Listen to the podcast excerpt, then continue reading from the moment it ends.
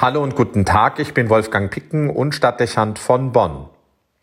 Was wohl manche Leute für Gedanken haben, wenn sie den Namen des heutigen hochfestlichen Tages hören und welche Assoziationen sie wohl mit ihm verbinden. Wir begehen am 8. Dezember das Hochfest der ohne Erbsünde empfangenen Jungfrau und Gottesmutter Maria. Bestimmt werden viele bei den Worten ohne Erbsünde empfangen denken, dies sei ein Relikt aus den finstersten Zeiten kirchlicher Geschichte. Das klingt nach Leibfeindlichkeit und einer mit Kirche als typisch in Verbindung gebrachten Form von verklemmter Sexualität. Irgendwie meint man schließlich daraus zu hören, dass der Vorgang einer gewöhnlichen Empfängnis immer ein sündiger sein muss, den man nur deshalb notgedrungen zulässt, weil er Nachkommenschaft ermöglicht.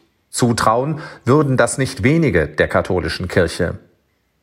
Schließlich kommt noch der Aufreger der Jungfräulichkeit Mariens hinzu. Muss man denn wirklich darauf bestehen, dass die Gottesmutter jungfräulich war? Warum nicht auch der Mutter Jesu ein erfülltes Sexualleben zugestehen? Solche und ähnliche Reflexe könnten schnell dazu führen, dass man diesen Tag nicht weiter zur Kenntnis nimmt und als überflüssig abhakt.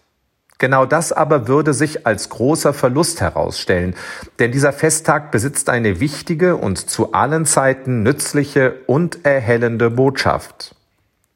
Nun, der wenig wertschätzenden Meinung zur Jungfräulichkeit kann man nur die Frage entgegenhalten, warum wir es heute kaum mehr für möglich erachten, dass eine Frau, die Gottes Sohn zur Welt bringt und sich in eine besonders partnerschaftliche Beziehung zu Gott gestellt weiß, nicht auf eine sexuell gelebte Verbindung zu einem Menschen verzichten sollte. Sicherlich besitzt Sexualität im Lebensempfinden des modernen Menschen einen hohen Stellenwert, aber rechtfertigt das, dass wir unsere Maßstäbe verallgemeinern und zudem auf andere Zeiten übertragen? Wohl kaum.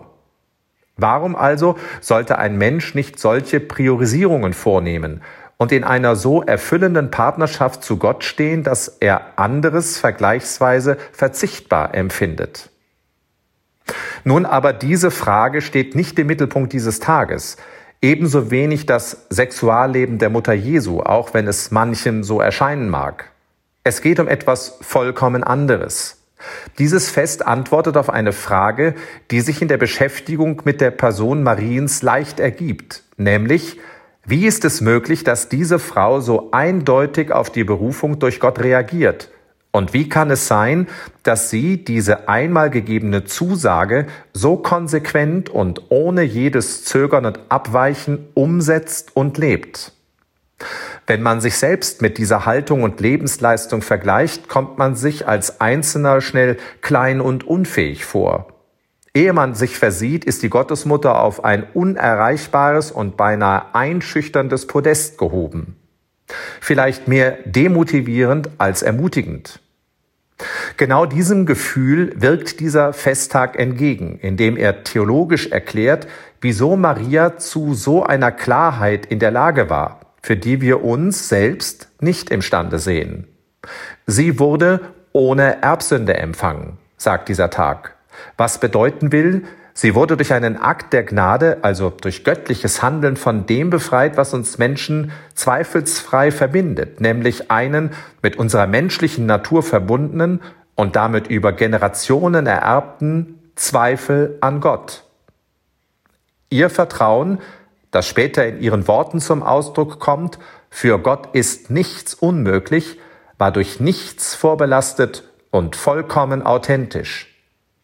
Das gibt ihr die Fähigkeit, so unverstellt anders und vorbildlich zu reagieren. Ein Vergleich mit ihr macht also keinen Sinn. Es ist nicht unsere Amoralität oder unser fehlender Wille, der uns hindert, wie sie den Glauben zu leben. Maria konnte es, weil sie von Gott darauf vorbereitet war. Damit wird die Aussage dieses Festes zu einer hilfreichen Erklärung und Entlastung. Maria war auf ihre Aufgabe von Gott vorbereitet, prädisponiert, würde der Theologe sagen.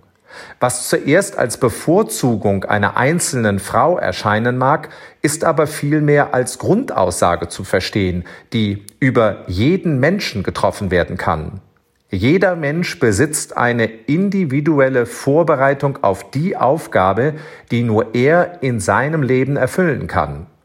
Und zwar durch die Gaben und Talente, die Gott in seine Natur hineingelegt hat. Entscheidend ist also nicht der Vergleich mit dem anderen, dafür ist jeder Mensch zu unterschiedlich.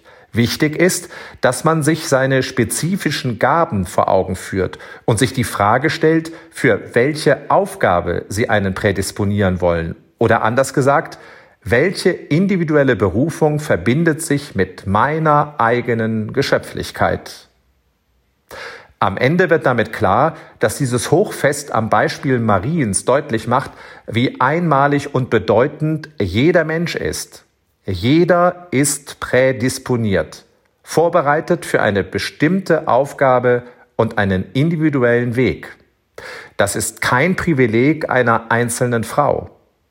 Damit bewirkt der heutige Festtag, der auf den ersten Blick nur Maria gilt, die Aufwertung eines jeden Menschen.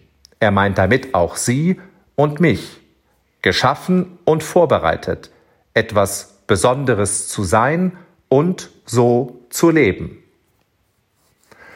Wolfgang Picken für den Podcast Spitzen aus Kirche und Politik.